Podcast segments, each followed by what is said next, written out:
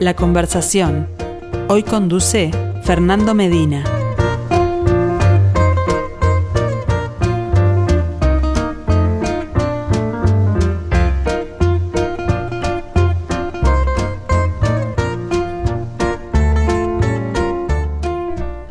Saludos para todos, bienvenidos a la conversación de los miércoles, como cada semana, protagonizada por la artista de la semana, nuestro ciclo Arte UI en perspectiva, a través de Radio Mundo 1170 AM, la app de Radio Mundo y el canal de YouTube de En Perspectiva. Saludos para Oscar Romero, para Felipe Penades, que le ponen audio e imagen a estos encuentros en estudios esta semana, este acrílico sobre lienzo que ven junto a mí, si nos están siguiendo vía YouTube, se titula Abracadabra, Arlequinas Mágicas, y a partir de este momento nos proponemos conversar con su autora, que se llama María José Tapie, pero que es universalmente conocida como Maco.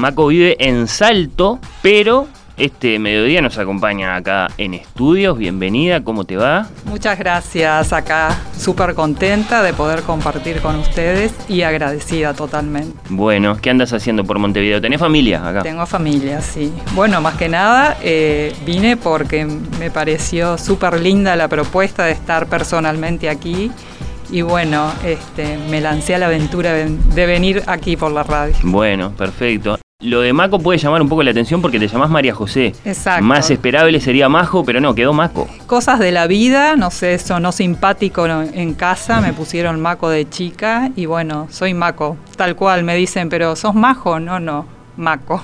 Y quedó de, de muy temprano. Quedó, sí, desde que tengo uso de razón he sentido el Maco. Bueno, ¿y con el departamento de Salto qué te vincula? Y me vincula mucho mi vida, mi vida entera, digámosle. Eh, de chica estuvimos viviendo por ahí con mis padres, por el tema laboral de mi padre. Y luego de grande este, me casé, fui, volví a la ciudad mágica, digámosle, porque es una ciudad que, que tiene mucho para descubrir y bueno, es mágica. La ciudad mágica, decís vos, a propósito de Salto. A ver, ¿y Porque qué, te, el dato qué te lo inspira eso? Mira, el dato curioso es que, viste que a mí me gusta todo el tema esoterismo. Sí, ya te voy a preguntar por eso. Este, y en la ciudad de Salto se encuentra uno de los, digámosle, discos solares más importantes del planeta. Viste que hay 13 discos a nivel del mundo y se encuentra en el Uruguay, en la ciudad de Salto, que más de, de un ciudadano debe saber, que es por donde está el Padre Pío, es un lugar energético totalmente. Y viste cuando digo, la vida estuve de niña ahí, que siempre he soñado con el tema de, del universo, viste cuando te dicen que de niña tenés las llaves mágicas, que te comunicas con dimensiones, que después de grande ya pensás con el, la tema lógica y como que la perdés un poco. Bueno, no, eh, decís, eh, viste cuándo, la verdad es que no, que me parece suficientemente especial. ¿Eso te pasó a ti? Me pasó. Y viste cuando digo, y la vida me llevó de nuevo a esa ciudad. Digo, eh, impresionante, hay energía pura y mágica. La Aurora. Estaba curioseando, sí, Sí. la, la noticia sobre el, el disco solar. Mm, Viste, es un campo sumamente sí. sanador en el lugar del Padre Pío. Que va gente de todo el mundo. Y bueno, viste cuando digo, por algo la vida me puso En este lugar. en este lugar. Bueno, bueno, ¿qué nos dice de ti? ¿Qué, qué, digamos, representa para vos la música que estamos escuchando? Así no queda como, como un fondo casual, la elegiste, Siem- es sí, Moby. Sí, Moby. Siempre me gustó porque Moby lo que tiene es que me trae continuo al presente. Viste que hay música que te lleva recuerdos. Moby no, lo escucho y es como el aquí ahora. Mirá me vos. encanta todo eso y digo, es una música que al escucharla siempre estoy presente, presente. Bueno, bueno. Eh, a ver, ¿qué significa? Ya adelantabas algo eh, en las primeras respuestas, pero ¿qué significa esto de que te apasiona el pensamiento esotérico? Desde chica me gustó, que en casa me decían, ¿a quién saliste con esas cosas raras? Desde chica como que me he preguntado quién soy, a qué vine este mundo y esas preguntas existenciales, ¿viste? Que se fueron afianzando de grande. Este, y bueno, siempre eh, me encantó investigar temas de, del espíritu, el contacto con el universo y bueno, este, se dan que son temas como esotéricos, te dicen, porque es oculto. ¿Y hubo algún contacto concreto con algo en ese momento que te llevó por un camino y no por otro? Eh, situaciones de la vida me, empezó, mira, nunca me voy a olvidar, en el año, pisando el año 2000, este, obviamente vivía acá en Montevideo y allá por Avenida Brasil y Benito Blanco había un enorme reloj digital que corría la hora y te decía falta, suponete, 20 días, tantos minutos, tantos segundos para el 2000. Y viste cuando sentía 2000, cambio de pensamiento, New Age, y me empezó a mover todo eso, este, que, me había ido a una librería de acá del centro. Y bueno, fui y empecé a investigarse sobre temas espirituales. Y como todavía eso no estaba en auge, viste cuando sí, venga por acá, me llevaron este, al última, la última biblioteca, eh, tenés todo esto, no sé qué. Y ahí se contacto, como quien dice, porque después te enteras que... ¿Con qué, por ejemplo? Con Hoyo, que el maestro Ah, te elige bueno. a vos. No es que uno vaya y, ah, me gustó. Después que empezás a leer, dicen que estabas preparada para que el maestro te eligiera. Este, y bueno, fue bello porque a partir de ahí fue un viaje de ida y empezás a, este, a descubrir cosas que son, para mí son mágicas. A ver eh, si nos podés este, contar algún ejemplo de, de alguna de las, de, las, de las riquezas que ha significado ese, ese encuentro Y- para ti. Y riqueza eh, espiritual, ¿no? Sí. Empezás con el tema, había empezado con todo el tema de la meditación, este, de empezarse a conocer uno, porque si uno no, no empezás a trabajar las energías, de estar en armonía, imposible tener armonía en tu vida, digámosle. Este, porque siempre, ah, lo que me pasó, esto, lo otro, culpás a lo de afuera, y no, si tú no arreglás tu templo interno, imposible ver, me pasó a mí, que armonía en la vida. Y bueno, y empecé con, me acuerdo del primer libro que leí de él, la meditación primera y última libertad, que me encantó el nombre. Y después que, que decís, es verdad, es lo primero y lo último, porque el mundo espiritual es infinito, el tiempo en el mundo espiritual es circular, es completamente diferente al humano, lineal.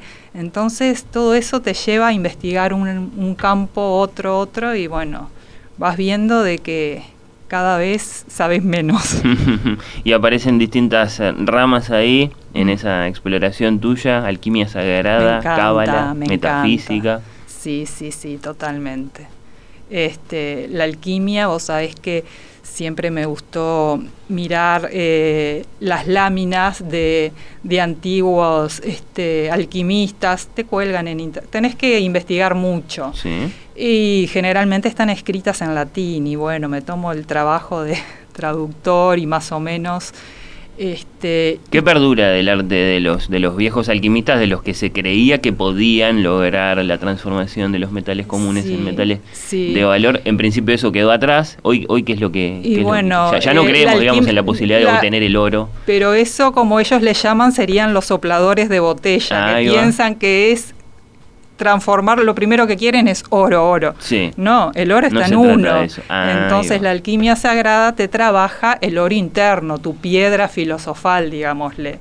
Entonces, este, vos ves en los textos que siempre te ponen, suponete, imágenes y niños y un tesoro y de repente un hombre que va a una cueva y salen rayos y un niño y empezás a relacionar con la iconografía cristiana y todo, el niño Jesús, esto, lo otro.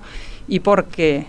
porque se busca la inocencia en la persona, ¿viste? Entonces, el estado puro de inocente te hace ver el mundo a través de los ojos de un niño, y eso es bellísimo, y bueno, y seguiría eh, espectacular. No, me parecía eh, relevante para, para, bueno, para seguir conociéndote.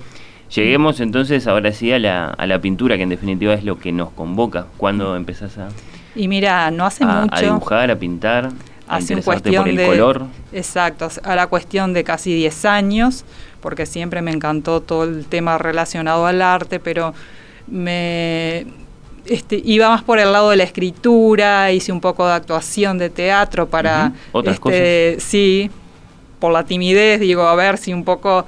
Este, y bueno, y el tema de la pintura como que, viste cuando decía, nunca, nunca se me había dado, y en un viaje, como te decía, conocí este, las pinturas de Romero Brito, que me encantaron, un festival de colores bellísimo. Romero Brito, artista brasileño, eh, que se ha hecho eh, mega famoso en Miami. Totalmente. Allá tiene su galería.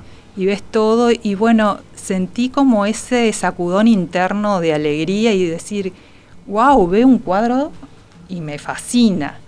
Entonces, este, le decía a mi esposo, qué divino que es los cuadros de Romero Brito, esto, lo otro. Y me dice, bueno, y si tanto te gusta, pintá. Y ahí empecé a pintar imágenes de Romero Brito. Por eso el Make Art by Maco, porque cuando pinté la primera imagen de Romero Brito dije, no voy a ser tan este, atrevida de poner Maco. Entonces, como que se me ocurrió eso de hago arte. versión. Exacto. Y bueno, pinté eh, dos o tres pinturas de Brito y en mi familia me dijeron, ¿vas a pintar toda la vida Brito? Hmm. Si vos tenés tu, tu, mundo interno, que tenés tus personajes, porque ya me conocían de la escritura y eso, y quedé como un sacudón y dije, ¿por qué no?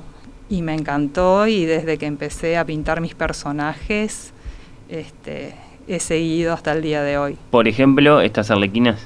Arlequinas mágicas. Este eh, dirás, Arlequini, ¿por qué mágica? Porque viste que al gustarme el pensamiento esotérico mezcló mucho, eh, tengo mucha, eh, digamos, le fascinación con las imágenes del tarot. Y las imágenes del tarot, los 22 arcanos, que me encanta estudiarlos, este, que me llevó a eso Carl Jung, que este, leyéndolo mucho, él te dice que son los 22 personajes que uno tiene en el inconsciente, entonces ahí dije, wow, vamos a, investigar sobre el tarot. Este, y el loco es la única carta del tarot que no tiene número. Puede ser el principio, puede ser el fin. Entonces, en la astrología cabalística dicen que el loco es alguien, un ser ignorante que no sabe para dónde va y la primera carta del tarot es el mago, que ya empieza a tener un conocimiento. Entonces dije, wow, vamos a mezclar loco, que muchas ilustraciones te lo ponen como el Joker, y el mago. Entonces dije, arlequinas mágicas. Ahí surgieron estos personajes que, por ejemplo, aparecen en este Abracadabra, arlequinas mágicas que tenemos acá. ¿Data de cuándo? ¿Cuándo lo pintaste? Y mirá, ya hace un par de años. Este, y, bueno, viste que me gusta ponerle frase. Eh, y bueno, no sé si deben de saber lo que quiere decir abracadabra.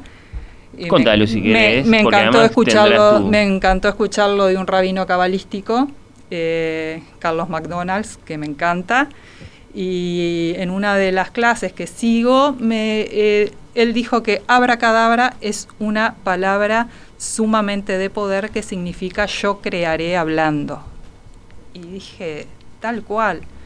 Entonces el ojo que está en todas mis pinturas es como eh, un homenaje al todo, al creador, al Lohim, como quieran llamarlo, porque le pongo tanta energía cuando hago mis pinturas que que digo, está algo está arriba mío porque si no no me sale nada. Cuando te referís al creador, tal vez no sea el mismo eh, al que se refieren, digamos, los eh, los católicos u, otras profesiones de fe. ¿A quién te referís? Para mí el, creador, digamos, es el todo. Algunos, los católicos le pueden llamar Dios.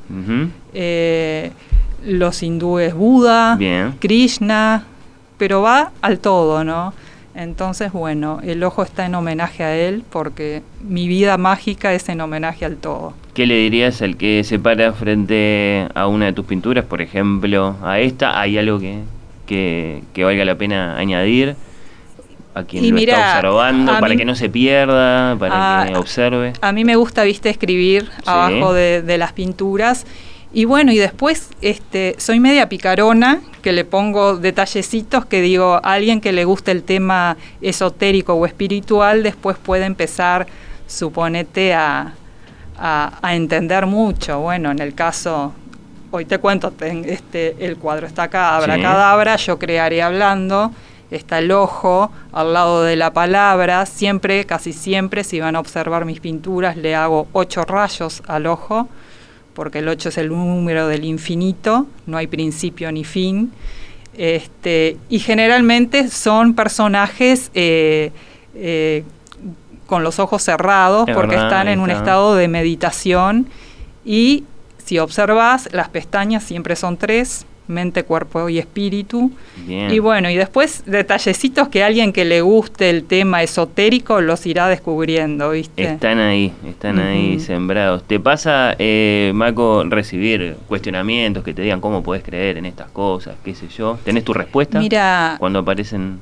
me ha pasado de más jovencita. A ver. Este, de que te tratan de, de la rara, porque decís me gusta Bueno. lo esotérico y es algo como raro, como loco, como que se te ríen, pero cuando vos ves que, que sos tu propio mago, porque me siento la maga, la reina de mi vida, porque lográs transmutar, este, la vida es mágica, pero tiene sus momentos de dolor, pero hay que saberlo transmutar a aprendizaje, crecimiento. Entonces cuando digo, si pensás locura, bueno, yo soy feliz. Bien, ahí tenés tu, tu respuesta. Mm, ¿Admirás eh, a otros artistas? Sí, cómo no. A ver. Mira, este, el que me encanta antiguamente, vamos a, a- a empezar por lo antiguo, Da Vinci es algo que me está enloqueciendo en el sentido de que, como estoy con todo el tema de la cábala, dicen que fue un gran cabalista. Entonces, hay una pintura de él, si, a ver si sacás cuál es la que me, me tiene que digo, wow, qué mensaje que hay acá y me encanta, me pongo en la computadora imágenes de, de la pintura de Da Vinci y digo, wow.